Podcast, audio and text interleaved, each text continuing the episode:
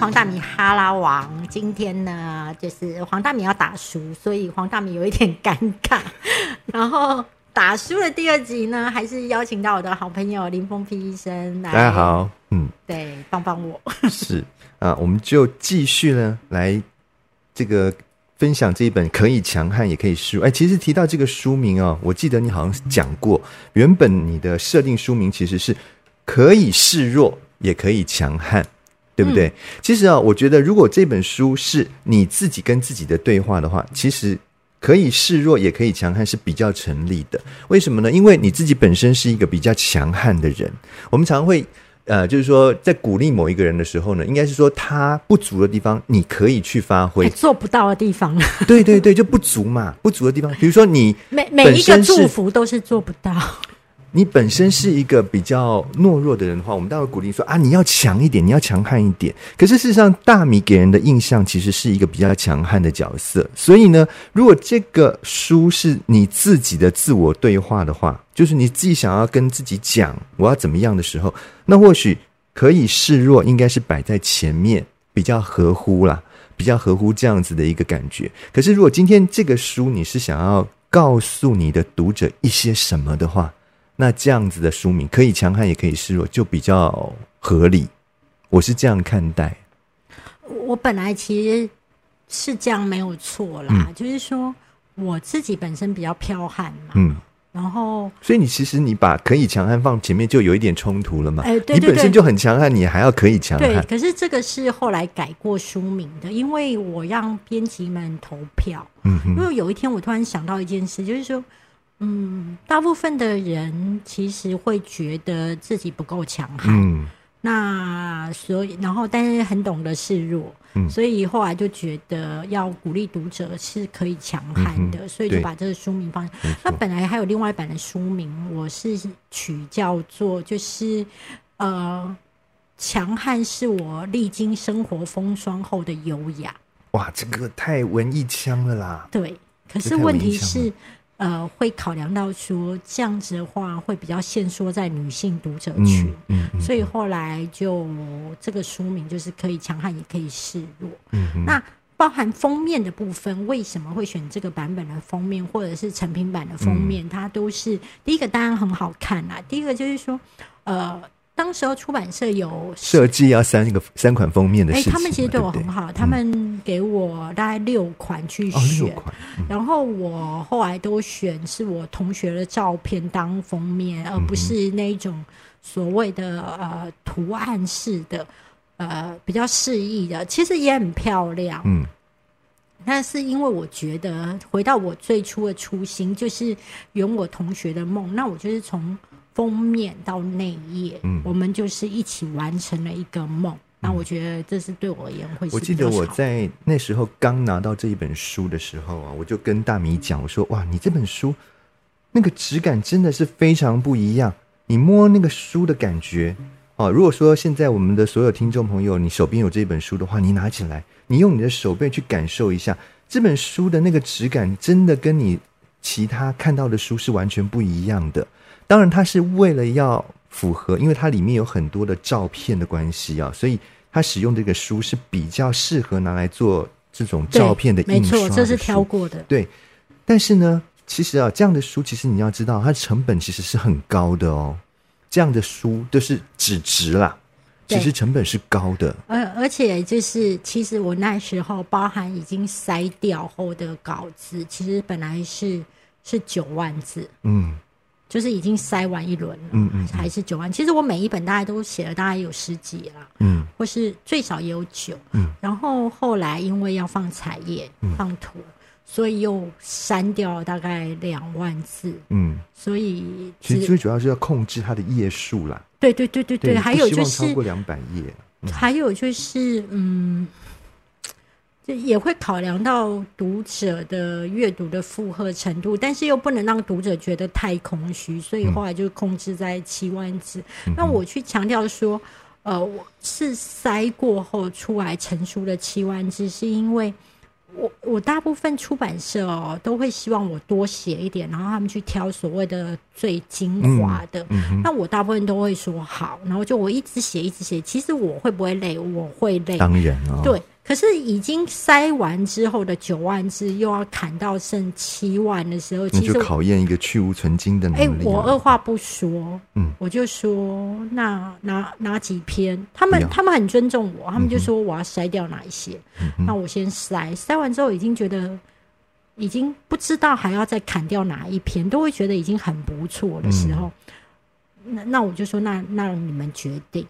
那他们就再拿掉了两篇，所以我我自己会讲是说，我我我不敢说我的文笔很好，但是我真的觉得可以。这本书，当然你从第一页到最后一页，你都可以感觉到我真的是很用心在在书写这本书。然后我非常希望我的读者拿到之后会知道。大米的书永远他自己的把关就很严格，以后看到他出书就是直接可以拿下来，嗯，不会失望的。嗯嗯。好，那我们还是回到这本书的主题上来。我们今天要讲的呢是比较感性的部分啊，在这一本书里面，其实大米花了一些篇章来讲他的成长背景，还有他跟家人之间的关系，尤其是他跟父亲。之间的关系。那当然，如果说对于大米长期有关注的我们的这些米粉们，你应该以前在比如说一些电视节目上，你有看过大米有在谈他的原生家庭，然后他跟他父母之间的关系。那我想要问一下哈，你觉得爸爸对你是一个什么样的角色存在？我爸爸比较重男轻女嘛，然后我要说的是说，在书里面我有提到，我爸爸不让我念国中，是。那也有读者质疑说，哎，不止你哦，林医师也有来质疑，他是来以提问啊，还有其他读者来问。我其实也不是提问，我先讲一下，就是说，因为大米他比我晚出生了好几年了，是，所以呢，其实因为我的出生年代都已经就是国中是。义务教育，也就是说，你是不可以不去念的哦。如果说你今天你被被发现你没有去念国中的话，那个公所的人马上就会有人来你们家，然后呢会告诉你的家长说，你如果不让你的小孩子去念国中的话，你可能会受到什么样的财罚。我想，如果以你爸爸那种那么小气的个性，听到这个罚金，可能也会觉得说，那还不如让你去念。你懂我意思吗？所以在当下，我我那时候的感觉是，你爸就算嘴巴是刀子口，跟你讲说不让你去念，可是事实上，我觉得他应该也到最后还是会让你去念了。当然，后来你是推翻了我的这样子的一个推测，你还是说那是他的真实想法？那那是爸爸的真实想法，而且他打算这么做，是因为我们的那个渔村，其实大部分的女孩子都是。国小毕业就呃去加工去，那爸爸来到了高雄很多年之后，其实他没有再接触过，就是其他那种国小毕业女生去是他的想法，他的这些尝试都没有 update。对，所以还有就是，我觉得来讲的人，他们都会有一个前提，他会认为所有的人都会守法。嗯，然后以及整个城乡差距，嗯或是知识水平的那个落差是不存在。我相信在整个台湾到现在还是有很多不为人知的小角落，可能有女孩子可能国小就被去抓去卖淫啊，或者是去当童工什么的，她都是在法律之外的事情，可是她在社会上每一天的角落都在发生。那我家的情况就是真的。呃，爸爸会觉得你不用念国中啊，你就是去当女工。那我当时当然是会很生气，因为我觉得我国小的成绩也没有很差。嗯。然后，呃，我当时的一个情况是，我已经发现说，所有的同学们，就是我我的邻居都跟我是同年纪。嗯。然后他们都已经转学要到去所谓的明星国中就读。嗯。那我们家那个区的那个国中是属于所谓的就是。不不太升学率好的学校，几乎就是嗯没有本事的家庭才会继续留在这个国中念书，有本事的都转学了。那我当时五年级的时候就发现说，大大家都在就是迁户籍，对，然后我们家就就是没有迁户籍之外，就是还不能念，那对我的心理冲击很大。那当时是因为五年级啊，你说五年级你就已经知道你爸爸已经不让你念，因为五年级的时候好像大家就是已经是在转学了，然后因为你要设户口嘛，然后我忘记到底是五年级还是六年级的时候，他告诉我这件事，所以对我的冲击是很大的。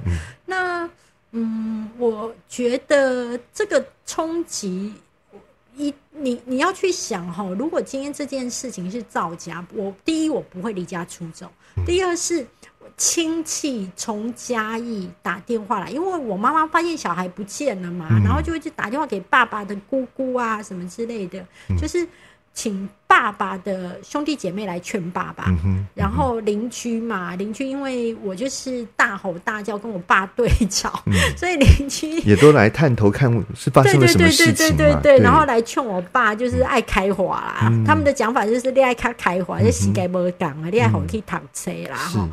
所以，我爸是迫于舆论的压力之下让我去念书的。当然，如果我爸后来不让我去念书，可能就像林医师讲的，后来会有什么公所人来什么之类的。可是。那个东西是一个最后的情况，嗯，可是，在公所来之前，一个女小女生她在发生这件事情的时候，其实她心里已经很不舒服，一定的，对，所以我自己呃，包含苦林大哥，因为他也是选读了这一篇，就是呃，爸爸对。我的重男轻女，他是选读，然后他后来也说有读者来问他，那我也是做了一番解释，然后我要说。每一件事情，它在你身上发生的化学效应，是当时你所不能理解的。呃，所以我自己会觉得，我个性上面会觉得，呃，我今天所有的权益，或是我要什么东西，嗯，不是别人一定会给我的，甚至不给我是很正常的。但是我一定要去要，我要去抗争，所以。我觉得这件事情当然是让让我不舒服，可是也埋下了一个种子，就是我很懂得去跟强权去吵架。嗯，对对对，而且我是一个不太怕冲突跟吵架的人，甚至我会很有把握，大部分的吵架我应该是八成到九成我都可以胜利。只是因为年纪大了，我现在来到四十几岁的时候，我突然会觉得吵赢又怎样？嗯，尤其在很多关系当中，我会觉得吵赢又怎样？我实在超会吵架的。我跟你讲，我的爸爸妈妈是吵不过我的，那我以前的男朋友们也是吵不过我的，所以。但是他们到最后都会跟我讲一句说：“你就是很会讲话。”然后就会更激怒我，我就会觉得那种感觉就是你胜之不武，你懂吗？老娘我现在在跟你争一个道理，你告诉我说只是因为我很会编，然后我觉得不行不行。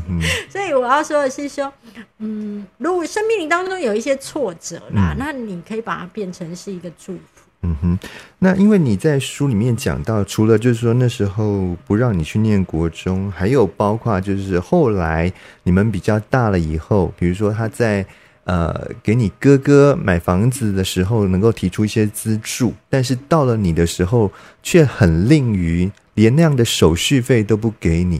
那其实你在讲这些事情的时候，我会想到的是我们另外就是淡如。但如他其实呢，面对的是他妈妈给他的一些。你我跟你讲，你提到淡如姐的时候，拜托前面要顿一下挪台，好不好？我要怎么挪台？起立立正。我没有办法空格，你知道吗？我也很想空格一下。对对对对对，我们要致敬一下，提到就是厉害的人物，会让我想到他的例子啊，就是说他。在他的原生家庭也发生了一些这样子的一个，比如说母女之间的冲突关系。可是每次他提到了这些事情的时候，你知道他的发语词一定是啊，要不是我妈妈已经过世了，我还真不敢讲点点点点点点这样子。他的开语开语词一定是这样，也就是说，如果。今天他妈妈还在世的话，他是不能够讲这些禁忌的话题的。那我就想要问你，就是因为你爸爸现在也还健在嘛？妈妈也健在，妈妈也健在。对，我的意思就是说，你在他们健在的情况下，你提了这一些陈年旧事出来的时候，难道不怕他们会有没有一些就是改优的地方？呃，第一个就是说，嗯。之前在电视上讲的时候，也有过有这个问题嘛。是。然后我还记得主持人跟我说：“呃，大米这样你爸爸妈妈看了会怎么样？我说我爸爸妈妈不会看你的节目啊。啊，真的吗？对啊，我就跟主持人讲，然后主持人就很错愕。然后我就说，因为我爸爸妈妈只会看三种东西。嗯，一晚晚间新闻，晚间新闻。嗯。二瓜喜哦，布袋戏。现在还有瓜戏吗？有有有有有有一些有一些后面的台会重播。哦，OK OK。对，还有布袋戏。嗯嗯哼。所以。我在电视上说什么，他们不会听到，他们不会听到。嗯哼，然后，可是如果别人转述了呢？呃，还好，哦，真的，这没查。然后再来就是说，其实我对我爸妈很好，那所谓的很好，就是我给他们很多，就是物质上面的钱。嗯，对我给他们很多钱，而且我真的觉得那已经是超乎嗯。一般子女能给的，就很像我在四年前的父亲节前夕，我。买了一间房子让我爸妈住嘛，因为让爸爸他有中风过，他万一如果再次中风，从我们家公寓下来会来不及，所以我就买了一间一楼的，一楼。的，因为我妈妈很传统，妈妈是一个不敢搭电梯的人，对，所以我就是买一楼给他，而且我还完成了他自己想要当模范父亲的愿望，嗯，对，所以我帮他写履历表，写竞争，然后我还记得我当时的同事来问我，因为他发现说，哎。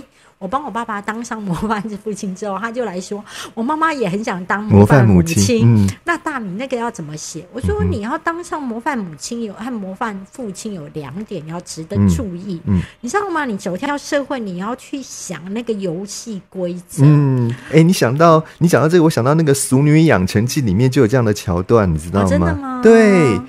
对，然后反正呢，那个同事来问我，就说两点值得注意，你只要掌握这两点，你妈妈一定可以当上模范母亲。他就说什么？我说第一，你们够惨，嗯；第二，够有钱，子女够厉害。嗯哼，我说这样就够了。嗯，我说你只要往这两点去琢磨，你妈就可以当上模范母亲。你知道吗？我还记得当年哦，就是四年前，当我。辅导我爸爸当上模范父亲的，嗯，就很多人是来私信我说：“哎，模范父亲要去哪里报名啊？啊，那个写作哪里？你知道吗？真的跟里长报名对不对？呃，不是，他都会有一些各县市都有不同的单位，而且有时候一个县市有两个单位在在角逐，不是他们各选各的哦，各选各的，对，所以。你就要去想，我们当时高雄有两个单位在选模范父亲，那我发现有个单位，他那个选出来的人哦，都是诶比较有钱的人。哦，对吗？那我就会觉得那个单位我们家应该是选不上，所以我就对，所以我就就选了另外一个单位，嗯，因为那个看起来当选的人的故事都比较平凡。都是属于困苦，然后后来子女有成。那另外一个单位都是他们那个爸爸妈妈都是属于企业家，或者说已经就是加入，有点像类似捐官的对对加入叉叉会。嗯，那我觉得我应该来不及捐，所以后来我的意思是说，你要选对战场，然后掌握重点。对，然后我觉得我对我爸妈很够意思，就是说包含孝养金的部分，嗯，我觉得我都给的很足，因为我觉得我。我爸那么勤俭，他其实不会花的。嗯嗯，我觉得他要的是安心。对了，呃，老人家通常对于金钱这个东西是比较没有安全感的，尤其是他们是苦过来的嘛，所以总是希望说身边能够有一些钱。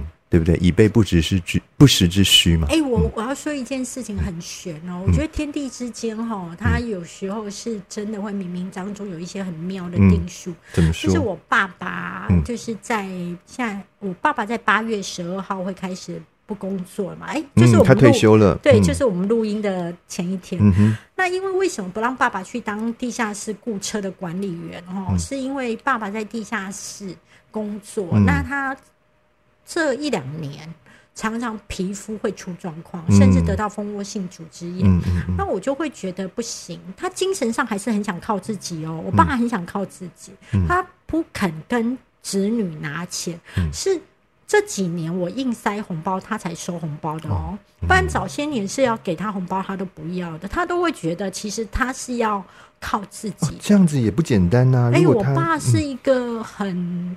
很扛得起那个很有肩膀的父亲哦。那呃，他终于肯退休的时候，我当时跟他说，因为他其实去当地下室管理员，他一个月的薪水大概是一万二，一万二。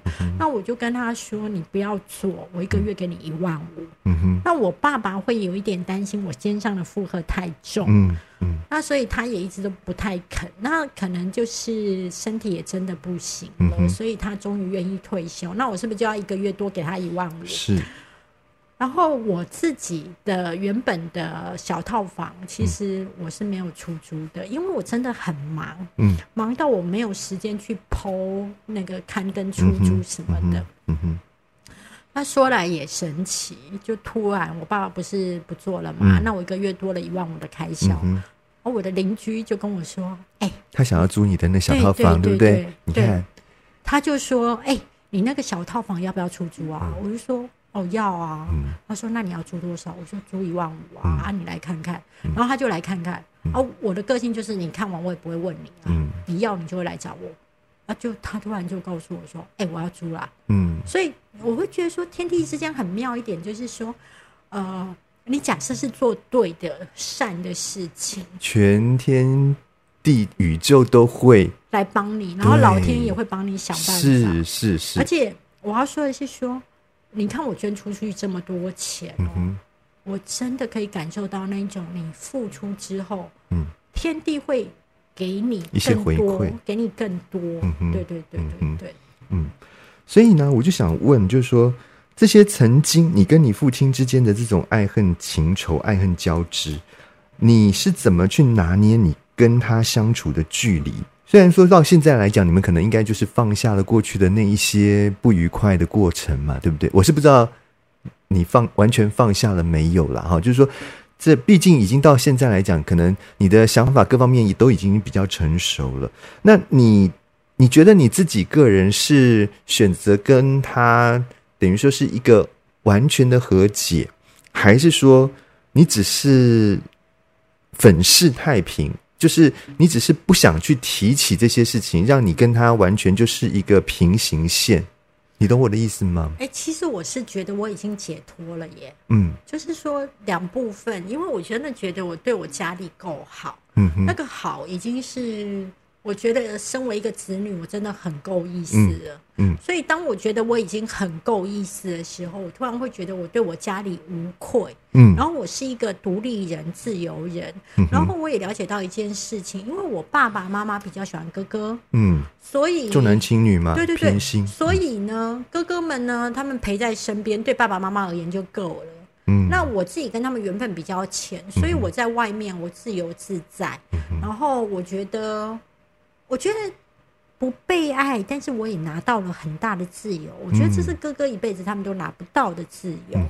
然后再来就是，我觉得呃，不算是所谓的和不和解，是来到另外一个层次，就是各自安好，各自自在，然后各自满意。然后我我书里面有想写写到说，其实有一部电影对我影响很。就是我十岁离过婚这部电影，你去看那个爸爸是多疼爱他的女儿，但是在那个也门那个地方，我记得好像是也门，然后他们的风俗习惯就是一定要小女孩可能就是要嫁给那个十十岁的小女孩要嫁给四十几岁的人。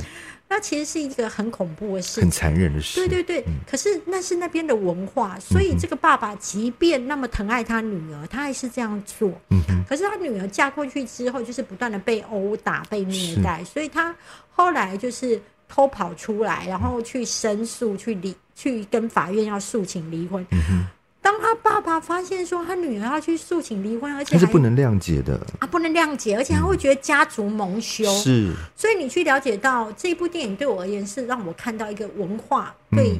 对人的捆绑，所以我很推荐大家去把这部电影找出来。它也有原著小说，可是你阅读文字你会比较辛苦一点。你去看电影的时候，你就会觉得哦，你去看他爸爸从他小时候有多疼爱，到最后逼他嫁，到最后不谅解他打官司，你就去反思你自己的人生。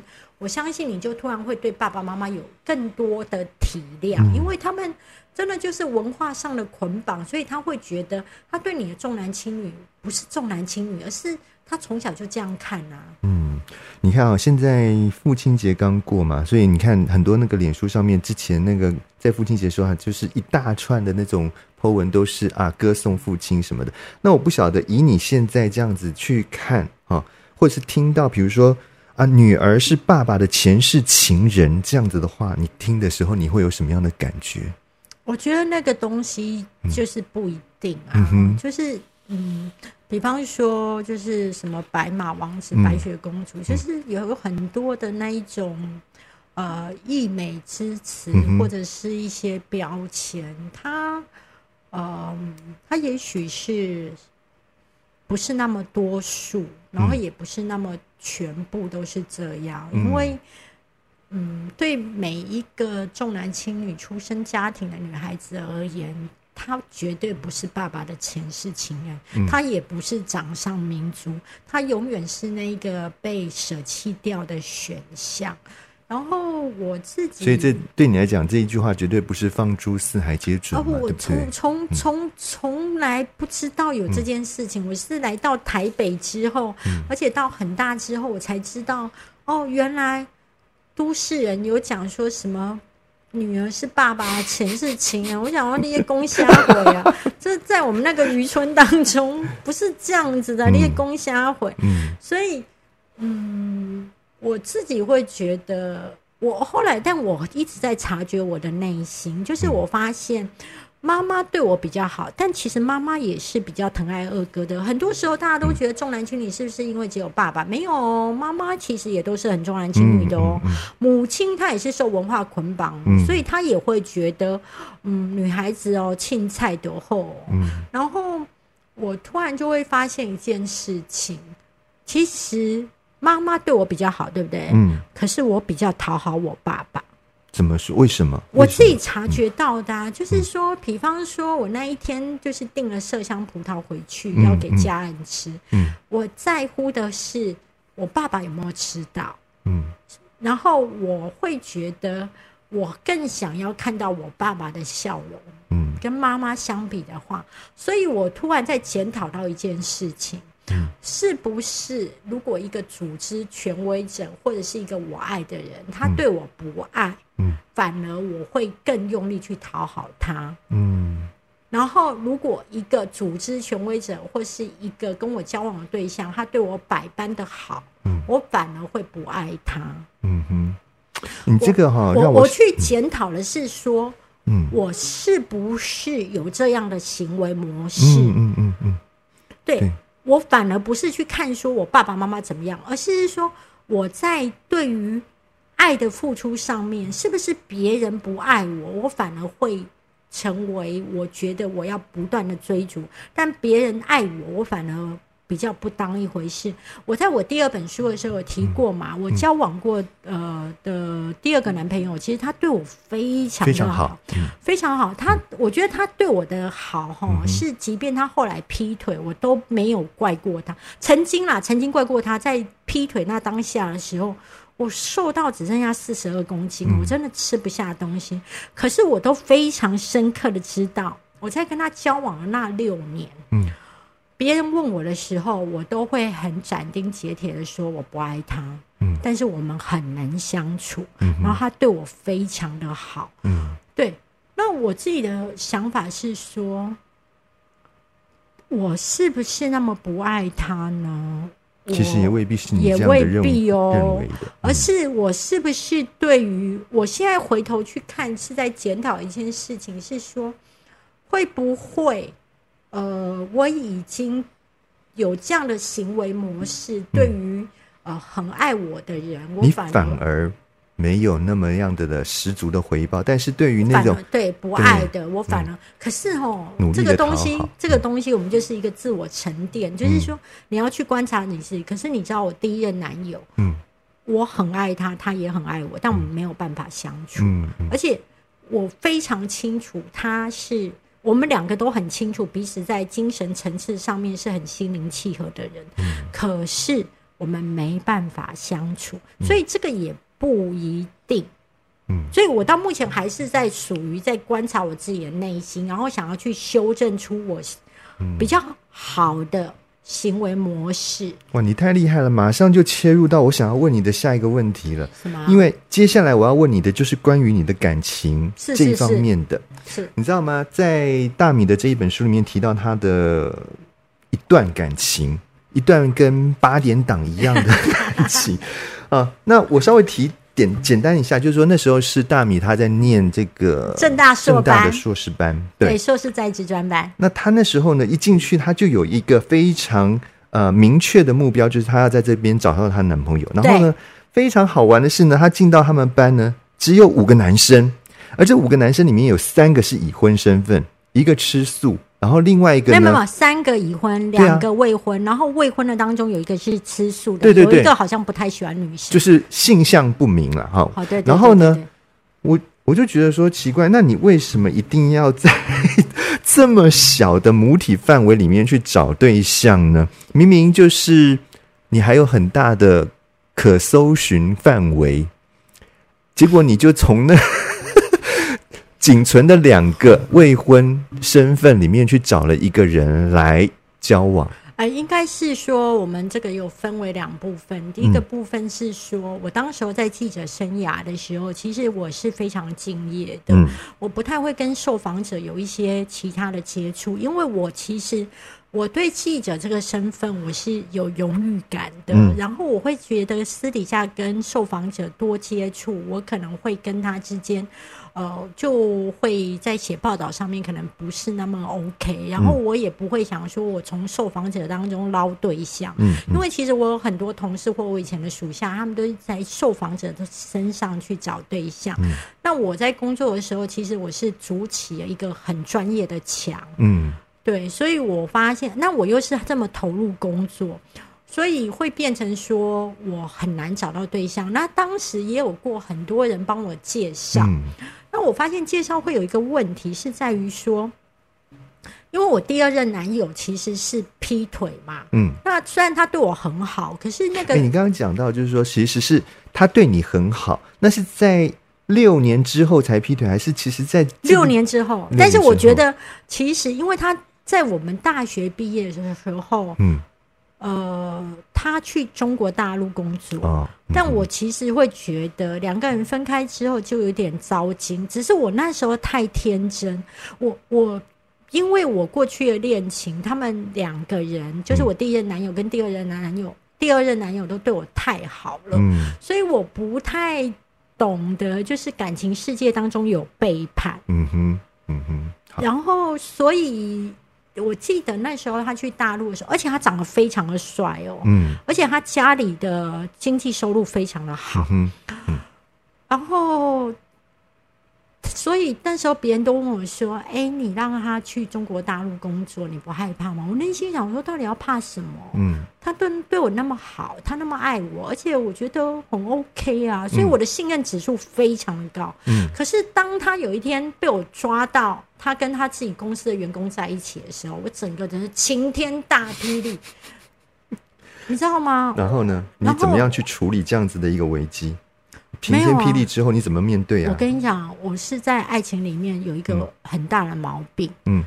我觉得如果你有这样子的一个坚持的话，其实我认为啦，你就马上你不斩，我跟你说，快刀斩乱麻你在爱情里面如果容不下沙子啊，你不适合走入婚姻，嗯，因为婚姻里面有石头太头，多太多的，婚姻里面有大石头。嗯，而且你必须要容忍啦，对不对？对所以我的意思些是说不管是碎石子啦，还是什么杂七杂八的东西的存在，对，那我自己会觉得没有信任，没有未来。嗯所以当我抓到之后，我我没有抓到床上，我只是看到他告诉我说他要忙，然后都不太接我电话，嗯一阵子了。因为他以前是那一种，我们连吃饭，嗯，他都会先把竹筷子旁帮边你这些处理磨好好了以后，再给我，嗯。然后我都记得，嗯。他要去大陆的时候，他那时候大陆的要去之前，他的前一个晚上，那时候他拿着他的存折来到我家，嗯，然后他就跟我说，钱就交给你保管，他就跟我说你要收着，因为我没有办法再陪在你身边照顾你，那你有什么状况你就拿去用。嗯哼，他是一个非常疼爱我，而且我跟你讲，那时候的疼爱还有一件事情，就是他从大陆回来的时候，他发现我离职之后，我每天就是都一直在睡觉，嗯，然后可能下午才起床，他就会觉得他不希望我这样子过生活，而且会觉得我这样对身体健康不好。那他从来不是骂我的哦，他不会骂我。我们交往六年，其实吵过的架大概就一两次，很少。嗯，然后他就跟我说：“呃，这里有三十万，嗯，你拿去开户，然后随便看你要买一哪哪一张股票，然后我希望你每天早上起床，然后看一下股票的盘，这样子。这样有什么意义？他希望我起床。”就是说，就是有事情做了，对，不要是糜烂的。但是你知道那三十万，因为他从大陆回来的时候，他们公司是收掉那三十万，是他跟他妈借的。哇，那是我后来才知道的。对，而且他当时回到他们家的家族企业上班的时候，其实是很艰辛的。嗯，因为等于说突然。他回来之后，他爸爸给他的薪水并不高，嗯嗯，所以你就知道说，其实这个过程当中，他真的是对我很好，嗯，而且他过年是会直接包红包给我，然后我的呃，比如说以前我要跟我的同学出国，嗯，然后他没有办法一起去，嗯，那我会觉得那出国是我的事啊，嗯嗯嗯，可是他一定会拿钱跟我说，你的团费我都帮你出，嗯哼，因为他说我真的。很抱歉，我不能陪你去玩。所以他是一个非常，就是他把那一种对女朋友的照顾拉到最高。他不是只有对我，他对上一任也一样。我相信他对现在的老婆也一样，因为他就是那样的人。个性了。他的生命当中最重要的是爱情。嗯，他曾经跟我说：“你知道吗？你生命当中最重要的事情，第一个是工作，第二是你自己，第三才是我。”我当时很震撼，嗯，我会觉得你怎么会这样讲？可是后来多年以后，我觉得他讲的很客观，嗯，可是我也觉得对他很抱歉，因为你要去想一个那么爱我的一个男生，他讲出这句话，就代表他曾经忍耐过多少寂寞，嗯，就是他要接受他女朋友永远眼中就只有工作，嗯哼。所以，哎，你这一题是要问我什么？哦，对对对，我要说为什么我找不到那个。所以我的意思是说，我在我工作场域上面，我不可能在工作场域上面去找对象。那别人介绍我的时候，因为我曾经接呃这么爱我的一个男朋友劈腿之后，所以我对那个信任度是拉很低的，所以就会变成说，别人介绍给我的时候，我第一件事情是在找这个人的毛病。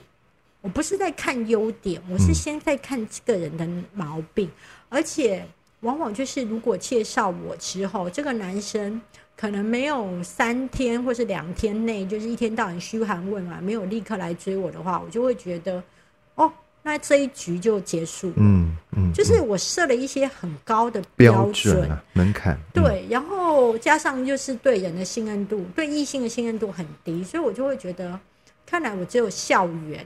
才能够透过逐渐了解，然后去谈恋爱。但校园也很大呀，你为什么一定非得要在你们班上找呢？这是我的问题。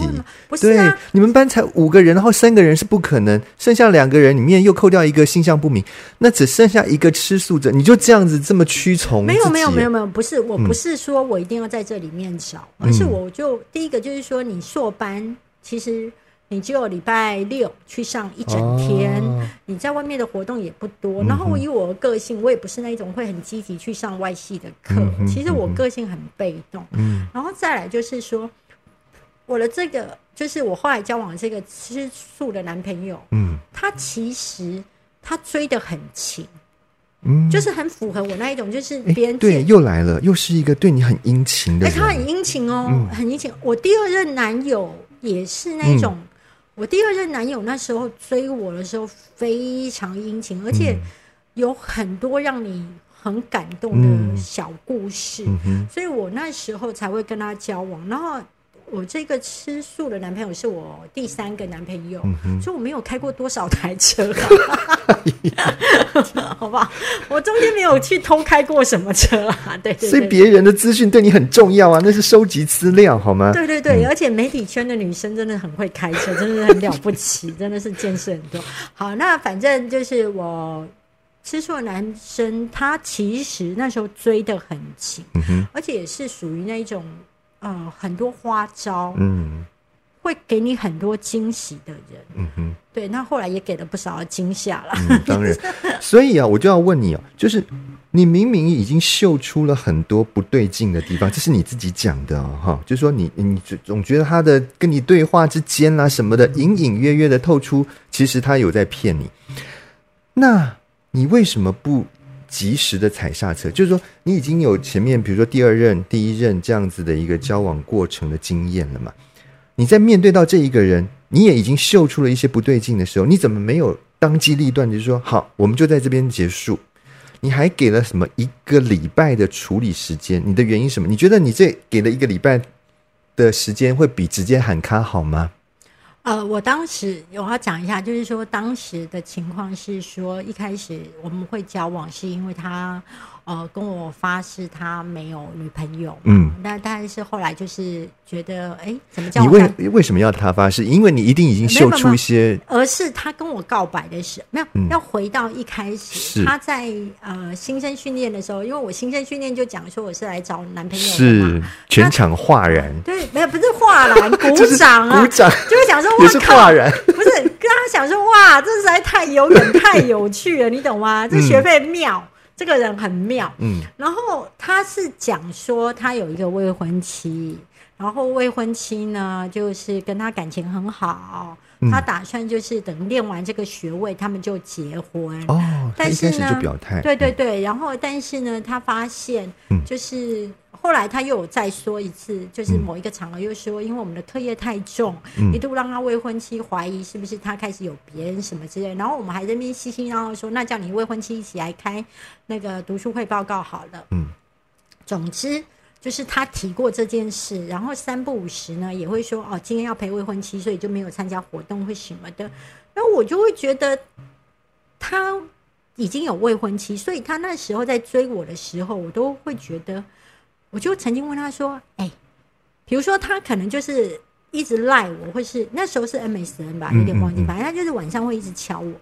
我就问他说：‘哎，请问一下，啊，你未婚妻呢？’嗯，然后他就跟我说：‘哦，他出差出国了。’嗯嗯，然后我就会说，我那时候会觉得，哎，你们这些人就是很烂啊，就是就是只要那一种就是出差出国就会来追女生这样子，所以是保持距离的。可是。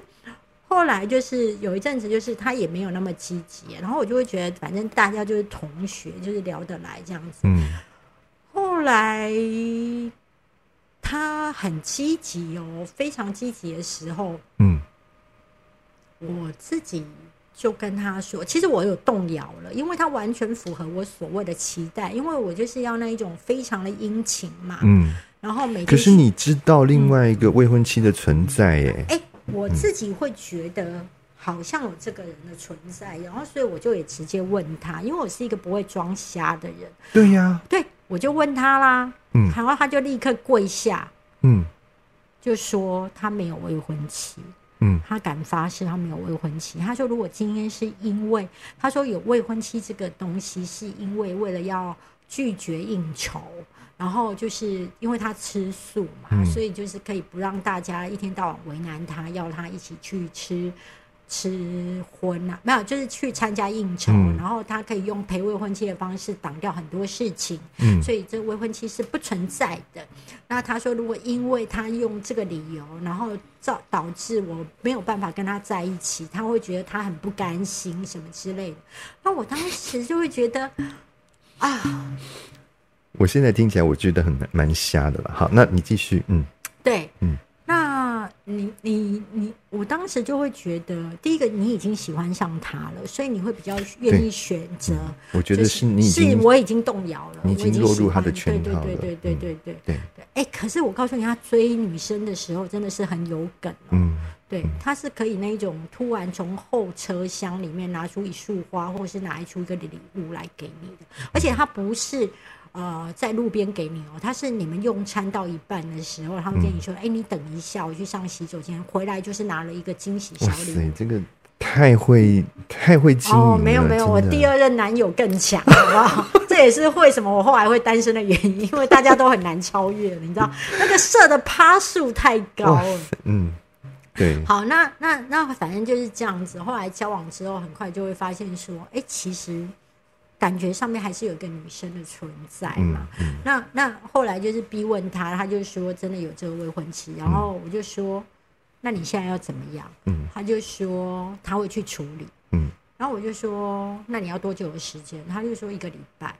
那那那一个礼拜之后就没有处理掉嘛？因为要处理未婚妻不是一件对呀，对对对对，要结束一段感情就不容易，更是那个。但是我那时候天真了嘛，那但是我自己就会觉得我容不得脏，所以我就会觉得那我们就分手。那那个过程当中真的是很混乱、很煎熬。可是我觉得林医师，我要否我要说一件事情，就是说。怎？你刚刚问我说：“哎，那怎么还会继续交往？什么？真不快刀斩乱？你知道一件事情吗？我跟他当同学已经快一年了。嗯，然后我们交往的时间，我书里面好像写三十天吧。嗯，其实好像只有二十天。这个好像我有一点笔误，因为我的下一段恋情才是三十天。因为我那时候我跟我的开车也是蛮 蛮多的。不是不是，我我没有在这边书里面写到的是我后来的恋情嘛？哈。那我还我为什么会觉得说，我 为什么会觉得说，哎，好像只有二十天，不是三十天？是因为前面只有交往二十天，所以我后来在下一段恋情的时候，其实有一些很卡、很不顺的地方的时候，我都跟我自己讲，我一定要撑到 超越二十天，又是一种赌气嘛？真的是不是？我会觉得这实在太好笑了，怎么会？然后我还记得我那时候跟我第四任男友讲的时候，我跟他说：“我真的没有想到，原来我人生当中的二十三十四十是二十天、三十天、四十天的交往，四十岁的我这样子，就是嗯，莫名其妙到一个极点。所以，诶，我自己会觉得，我自己其实回顾这一段恋情，我大忘。倒倒没有觉得有那么大的一些，当时我当时很不舒服，嗯，而且我当时因此就是不念正大，我就休学了，嗯，对呀，你还为此休学，对对对，因为你知道吗？我觉得一件事情。呃，我当时的我自己哈，在感情，我在我在职场上很强悍哦。嗯，我在感情上面真的是我认为是幼幼班，然后所以我变成太脆。哇塞，你直接回答我下面的问题怎么办？我的下面一个一个问题是：精明的大米，你是否在情感的处理上也一样理性？还是你有自己也看不清楚的盲点存在？你直接告诉我你是幼幼班。我是幼幼班，我存在，我太想要演那个脆弱的女孩子，太想当白鸽，太想当白雪公主了，所以我容不得脏。我面对挫折的时候，我都会表现的我很像一个受害者。我希望全天下来同情我，我希望全天下来给我公道，然后我就会一直指责他不是。我觉得这真的是蛮幼稚的。其实，在感情上面，你。其实你要去回想，比如说我那时候，我同学后来跟他结婚嘛。嗯，我同学是一个二十九岁的女孩子，她就是很立定，她三十岁就要结婚，所以即便有听到我跟这一个男生的风风雨雨，他还是还是坚持，他还是很坚持。而且他后来就是确定结婚登记完之后，就写信来骂我嘛。嗯，但是我会觉得，他虽然是我的情敌，但是他让我看到一件事情。嗯他永远搞清楚自己要什么。我在职场上是这样的人，嗯，但我在感情上不是哦。嗯所以我自己会觉得，你说走过这些路的话，我觉得如果可以修正的话，我会觉得，但我不后悔不要他，因为我认为信任是一个很重要的事。会跟你说谎一次，他可能就会跟你说谎一百次，更何况是这么夸张的谎言。再来就是，但是我会觉得。我可以不用这么脆弱，我可以不用躲在家里哭，然后去演出那个受害者的的的的角色。我到底在演给谁看呢？所以我觉得是可以修正的部分是在处理的方式，但是我不后悔跟他分手。对对，不后悔跟他分手，但是你选择了就是休学，这会不会也是另外一种损失呢？就是你本来你想要去洗学历，对，呃，洗学历我是不敢讲。我的意思就是说，你本来想要去洗学历。我去好，既然你这么白了，我去正大就是为了洗学历啊，就没有得到你要的啊。对啊，我以为我明年都会复学啊，嗯，但是我发现我真的不太爱念书，哎，就是。我没有那么爱念书啦，我还蛮爱跟人家在那边搜学，所以我觉得如果我将来还会再去考一个学位啊，其实我已经准备好，就是我只是考去交朋友的，我没有要想要写论文，嗯，所以也不会发生论文抄袭的事件。就是我很确定一件事情，如果我再去念书，嗯。我是为了去好玩，丰富我的人生。哎，你知道我们班上有人是已经拿完很多美国的学历，或是呃拿完一些硕士，嗯哼，他们的学经历都已经很好了。他到最后也是没写论文，因为他不缺这个论文，是他只是想要了解传播的专业，就是因为我们是传播学院嘛。所以我会觉得，这样如果你不是需要那个位、那个那个头衔的话，你只是纯粹的想要去多学一点东西、多了解东西，我觉得这当然是 OK 的。没有，我只想要去交朋友。我觉得交朋友也是一个目的啊。我觉得呃，我不喜欢跟很多陌生人 social，可是我喜欢跟同学之间一种深刻的感觉。嗯嗯，我喜欢深刻的情谊啦。对。那谈到这个感情哦，容我在这边念一段，我觉得是大米最新的。呃，他面对感情的可能是一种自我的一种剖析了哈，你听听看哦。他说，王子跟公主结婚绝对不会过着幸福快乐的日子，他已经下结论了，绝对不会，因为王子需要仆人，公主也需要仆人，王子跟公主都习惯被人伺候，被人捧在手掌心，因此王子跟公主要找的对象不是能力跟资产和自己旗鼓相当的人，而是要找。可以照顾自己的人，同理可证。如果黄大米跟金城武结婚，那一定不会过着幸福快乐的日子。为什么？因为黄大米很傲娇，金城武更是尊贵。此时两个人都会觉得对方不照顾自己，因此感情就会失和。讲到这么深刻，好像黄大米已经跟金城武结婚似的，其实都是大米在幻想。倘若。大米不适合跟金城武结婚，那他适合跟谁呢？答案是会做家事又会陪大米玩耍，钱赚不多的二百五。因为二百五钱赚不多，所以会比较顺着黄大米。大米本身就是一个霸道总裁，因此收入不太多的二百五对黄大米来说真的很好。只要乖巧听话又不靠腰，这样就够了。也因为二百五很顺着大米，所以呢。如果大米大米想要去看演唱会，想要出去玩，二百五就会碰奉陪，这样就可以深得黄大米的欢心。由此可知，黄大米需要的是一个活得很累、很想要靠阿姨的小白脸。这是你最新的一个感情体悟哦。我觉得，呃，我不，我觉得女生为什么要有钱？你知道吗？女生要有钱之后，可以拉大你的选择性。嗯，女生如果你本身的收入不高的时候，你会觉得你想要找一个就是可以在经济上罩你的人。嗯，那我自己现在已经真的不太需要任何一个男生罩我在经济上。嗯，那我自己可能是你要罩他哦，我也不太会去照他，我照他我会没事。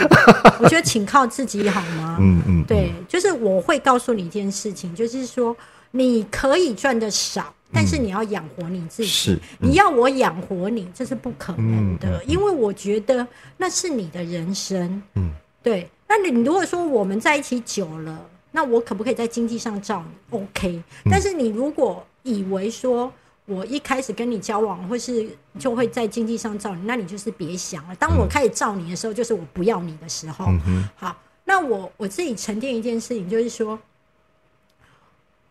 陪伴对我而言是重要的，可是如果今天一个男生他在工作上很有成就，嗯，他不可能有那么多时间陪我玩，对呀，对。然后再就是，我觉得有趣是一个很重要的。嗯，基本上我发现一件事情，我的第一任男友跟我的第三任男友，我当时就是那个吃素的和尚，我其实他们在他们的身上，他们都是一个有趣的人。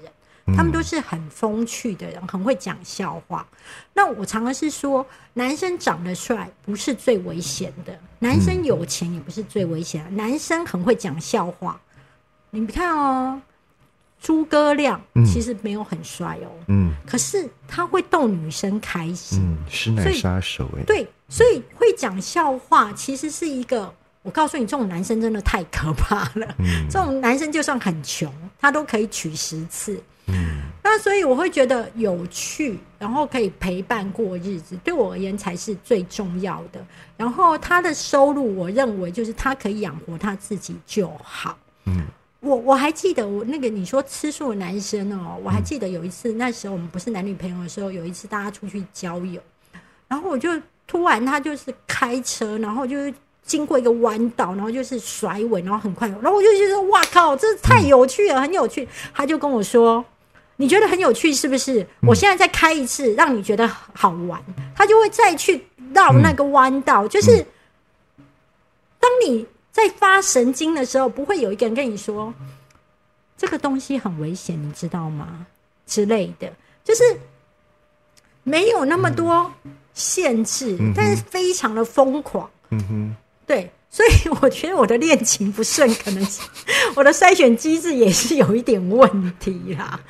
你知道我初恋男友他是怎么样拔到我的？嗯，哦，那时候很好笑，是一点说他很聪明，然后他那时候我们是大一认识的，然后他大一的时候我们去就是去打工摆摊，然后收尾的时候，那他觉得。呃，我可能是他的菜，他就会来跟我说，他很聪明哦，他就跟我说，哎，你有骑摩托车吗？说有啊，他就说，哎，他们待会要去猫空喝茶，你可以载我吗？我说可以啊，然后我就载他，嗯，然后载他，因为你知道，高雄的女孩子是没有在看红绿灯的。啊，参考用而已。对对对，没有在看，所以呢，我就沿途都闯红灯，都闯红灯。然后他内心那时候暗暗发誓，他是跟我讲的，他就说他已经看，他已经看我闯了三个红灯，以后再也不要做。不是，他是不是啊？是哦，他是想说他已经闯了三个红灯了。嗯，这个女生已经闯了三个红灯了，他再闯一个，我就一定要追他。哦，真的哦，对。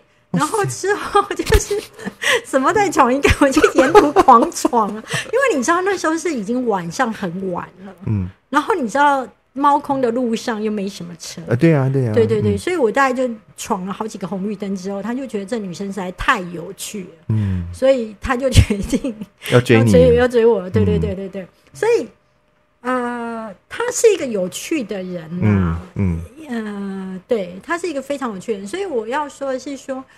我觉得有趣好玩，呃，可以陪伴过生活是一个很重要。那我第二任男友是一个非常斯文的人，嗯，非常有礼貌，嗯，然后非常会照顾女生的人。但是对我而言，就会觉得，唉，好山好水好无聊。哦。哎，我跟你讲，人往往都是这样，哎，就是。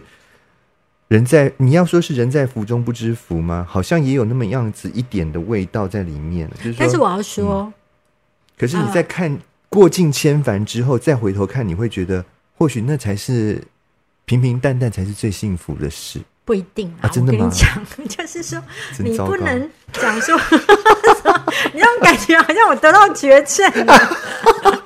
什么叫真真真糟糕？不是啦。你你心中可能会慢慢沉淀出什么样的样貌，嗯，可是你到最后会选择的时候，是不是这样的样貌？那不一定，嗯，当然当然，但是不一定。那我很这就是缘分，对，还有我很确定一件事情，我第四任男友也是一个才子啦，然后我第一任男友也是一个才子，嗯，那我后来才发现一件事情，啊。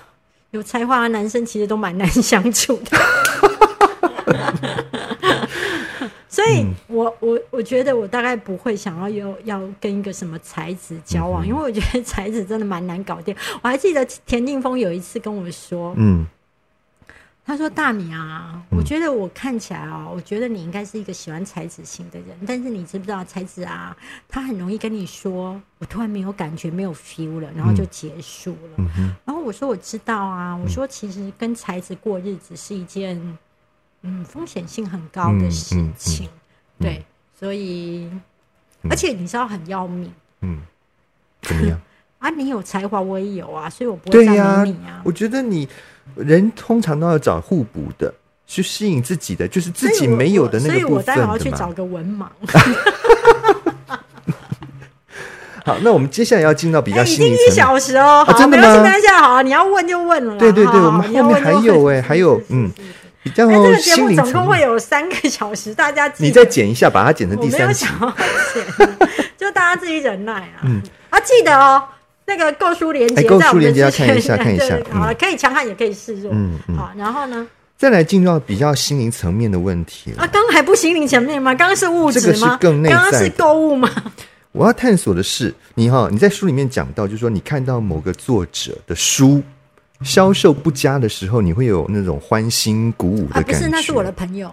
我朋友对啊，对啊，就某个作者朋友嘛的书，可能你哎，不是不是，嗯是我的我那一本的片名叫《我还在》，是我的朋友、他出书之后，嗯。他发现他跟同时期出书的那个作者，嗯。他拿到比较少的呃宣传资源，嗯。然后他发现说那个作者又是可以拍封面啦、然后又有很大的 banner 啦，嗯。然后这个出版社又帮他做了很多宣传，嗯。而他什么都没有，然后就有点吃味啦。吃味，然后他就跟我说，然后后来因为就是他是我朋友，所以我就大力拉抬，而且他书真的写的不错，他自己也承认嘛，嗯就是莎莉夫人。那莎莉夫人我就大力拉抬，然后所以他的后来的销售成绩是超越那个人的，但是在还没超越之前，他就跟我说，哎。我看到那一个人哦，他的那个名次节节败退哦，如水银泻地哦，嗯我觉得有一丝快感。我这样是病态嘛？对他，他是这样来问我，那我就说不会啊，你超正常。好了，你要问我什么？哦，所以那个不是你嘛，那是你的朋友。哇，糟糕，那这样子我会不会得罪人啊？好，不会啊，好，然后呢，我也有这样的心情过啊，对嘛？应该你也有这样的心情嘛？我有过啊，对，当然啊，嗯然后呢，你看到你的前男友，就应该讲第三任男友哈。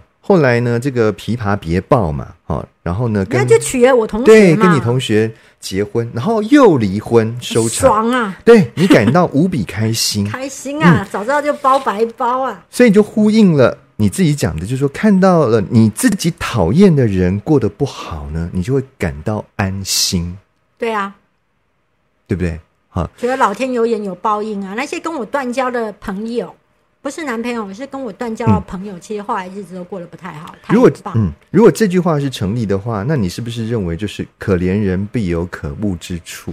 我觉得可怜这个角度哈，嗯。是每个人在可怜跟可爱跟可恨，但是每个切角不一样，嗯。所以我不知道他有没有可恨之处，或是可怜或可爱之处，但是我只知道说，当他让我觉得不舒服的时候，他对过得不好，我真的是开心的啦。嗯那我也会觉得老天有眼啊。嗯，对啊，所以这个出发点就是说，你一定是认为他某一个点让你觉得非常不爽嘛，所以当他在沦落。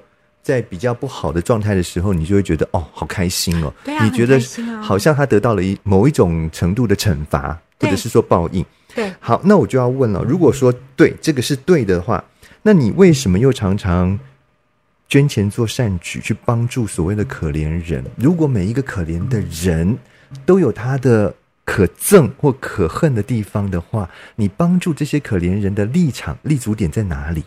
你知道吗？他可能在人生当中，比如说呃某一个情况之下，嗯他沦落到就是去当游民嘛，成为无家者。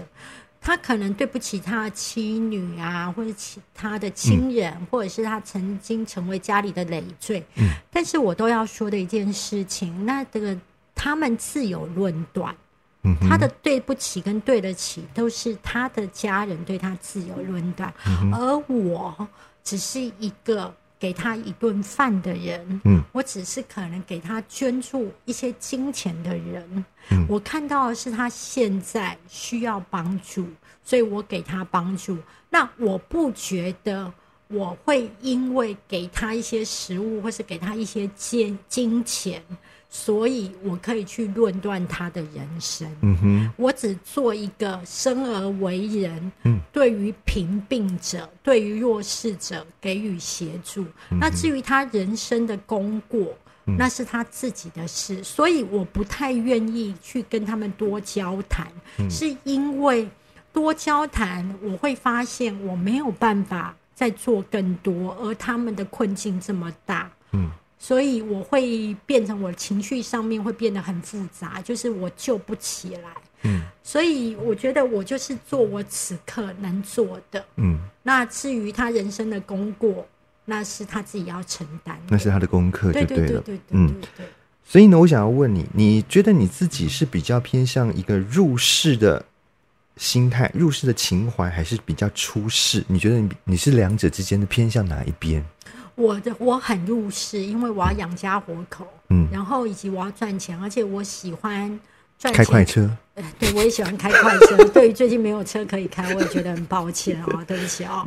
那我要说的是说，我觉得，嗯，我在我对物质是一个很尊敬的，因为我觉得物质的匮乏的时候，你的精神真的是很难顶天立地。除非你有很高的修养跟修行，但是在精神层次上面，我其实是一直有追求的。然后我觉得，其实我都是一直在反思的。那甚至我认为，虽然我在粉丝团上面会讲干话，会开快车，会讲乐色话，可是很多时候我还是希望能够可以布道，嗯，因为我觉得其实呃法布施。嗯，是一件很好的事情。当你能够救赎别人一个心灵，或者是告诉别人没有钱，其实你也可以行善。嗯，你可以去主动的去帮助那一些在路边看起来迷惘的人，他可能在找路什么的。就是行善，你是可以积极的，然后布施一种善念或是一个转念。嗯，我觉得那对我而言都是蛮好的。那你说我将来有没有可能出家或什么的？这很难说。嗯，但是我自己很确定一件事情，就回到刚刚林医师讲，我是一个每小时看排行榜，我是一个竞争心很高的人。嗯，我是一个觉得没有在那个开麦第一天没有站上第一名，我觉得我就是不会饶了我自己的人。嗯，那我要说的是说，嗯，对我而言，哎，我刚刚讲到哪？对，就是说你你你将来有可能会往这个 出。家的一个方向对走，吗有？可能，但是我也不确定。但是我自己要说的一件事情，就是说，我很喜欢听佛经，然后我也很喜欢听，呃，嗯，一些开始，嗯然后这个是我过去听不听不下去的，就是但我现在你知道吗？我为什么会提到这一题？是就是是因为啊，又是某一天呢，这个我们的上大下米法师啊，对对，他就 传了一个 line 给我，他说：“哎、呃，我想推荐给你一个影片档，你看你你愿不愿意听那个讲经？”我真的是突然之间有一种恍如隔世，就是说你你明明还在上一秒钟，你还看着这个大米他在他的脸书上面在那边 po 他的快车的这个文章的时候，突然之间下一秒钟，他突然之间跟你讲说他要推荐你看那个圣严法师讲《金刚经》，你知道吗？真的是让我觉得有点跌破眼镜。哎，你就知道，就是说上上大下米法师这个人真的蛮特别的，就是他有他很出世，也有很入世我觉得你那种感觉，我可以翻译一下，就很像你在我脸书上面可能看到我刚刚在接保险套的叶配的感觉，然后可能下一秒跟你说我们要宣扬佛法。对呀、对呀、完全就是这种感觉，你知道吗？我跟你说哦，我你怎么转换这之间的不同？没有啊？我觉得没有我觉得冷消为归冷消我，嗯然后但是就很像，比如说我有很多冷笑我的时候，但是你说我真的会不会这样做？我认为我不会。嗯。然后也为什么不会？而是因为我喜欢我的人生很单纯，嗯。对，嗯，不是没办法约炮，也不是没有办法天天有车开，不是没有钱去找男公关，嗯。而是我知道那个后面不是那个一夜情之后的爽，嗯。后面的麻烦太多了，嗯而且经过这些事之后，我怎么样去看待我接下来的人生？嗯我开车玩试了一百台车之后，嗯，我是觉得很有成就感，还是会觉得呃。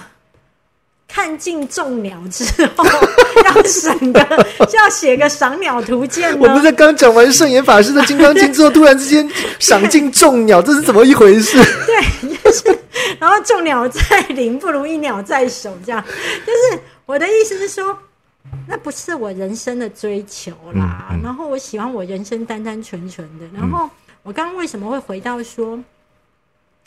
我觉得法布施对我而言是一个喜悦的，是因为我自己会觉得，可能很多得道高僧他在传递佛法的时候，他是用一个比较艰深的语汇，但因为我觉得我是一个可以转化成很直白的文字去抚慰心灵的，那我觉得能够这样做是不错的。然后再来就是说，刚回到我知道我刚刚要讲什么，就是说我每个小时都在看排行榜嘛。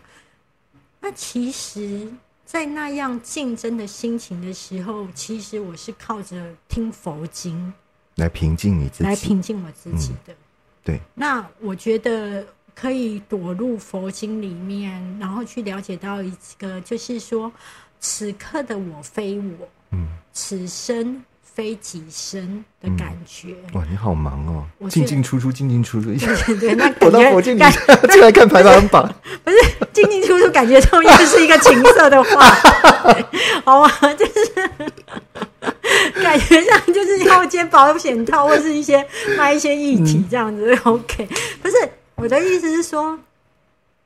人哦，如果你能够不要把自己哦看得这么大，然后你能够不要随时只想着自己，其实你的人生才会轻松。嗯，对，所以你要永远知道此生非己身。嗯，所谓的把他人当自己，嗯，是一个慈悲。嗯哼，把自己当他人是一个宽大跟饶恕。嗯。大概是这样的概念，你试着去把别人当自己，你会有更大的同理心，跟更愿意付出。可是你把自己当他人的时候，你会对于自己深陷的那个漩涡，你比较能够冷静的看待。嗯嗯，对。节目要结束了吗？节目到了最后的，哦，已经最后了吗？谢谢大家。我相信大家如果就是一边跑步听这一段，已经大概跑了一百圈了，好不好？我呢非常想要用一段文字来分享啊，是是是。那因为呢，我个人从这一段文字当中，我也觉得学到或得到了很多的力量了哈。让让我再读一下哈。他说，在我写这篇文章时，朋友告诉我，网络上正有一群人在攻击我、谩骂我。过去碰到这样的情况，我会认真去审视他们骂我的文字，一个字一个字的凝视，每句话每句话的放大。我会站上去迎战，我会正面交锋。我希望真理是越辩越明，让对方明白他们是错的。在走过很多风雨后，我已经知道这样只是内耗心神。任何说明，不论你说的多好，只要对方不想听，真理都不会越辩越明，只会。越说越气，我不能控制别人对我的评论，我能控制自己不听、不看、不想。我照常过日子，照常出游，照常看演唱会。所有的攻击，因为我的不动如山，也就起不了作用。世间所有的公道，从来不在一张嘴上，公道也不在人心。人心是漂移的，会因为既得利益而不公不义。时间会沉淀一切。时间总是走得有点慢，你要有点耐心，不要败给自己的心烦气躁。当你有实力时，大家为了讨好你，就会站在你这边。实力强大者常常就能拥有倾斜于他的公道。我的胸襟是走过很多委屈跟风雨撑大的，我的底气是存款给的。当你口袋有钱时，就比较可以淡然，就比较不会受到委屈。也能用钱买一把伞，遮挡风雨，摆平风雨。我觉得这个话呢，真的是呃抚慰了我啦。因为我在前一段时间其实也受到了一些，呃，应该怎么讲？就是说，呃，可能是酸言酸语的这种攻击。那在看了这段文字之后呢，我觉得，哎，我的心境得到了一些平静。所以呢，我想把这这段话也献给我们所有的米粉们，当你在遇到一些不公不义的事情，不要急着想要去呃跟对方强辩，有时候呢沉淀一下，反观自己的内心。为什么我们要最后再谈这一段比较偏向于心灵的东西？就是希望你呢多审视自己的内心，可能你会从中得到不一样的启发。谢谢你收听今天的节目，同时呢，再一次的推荐我们这一本《可以强悍也可以示弱》，现在在各大排行榜都是名列前茅，请大家呢就多添一点邮箱。对，希望大家注意，然后注意这本善书，然后感谢各位大德。然后你每买一本书，大家可以赞助我四十五块的油钱，让我可以好好深夜去开车。谢谢大家，谢谢林医师，谢谢谢谢。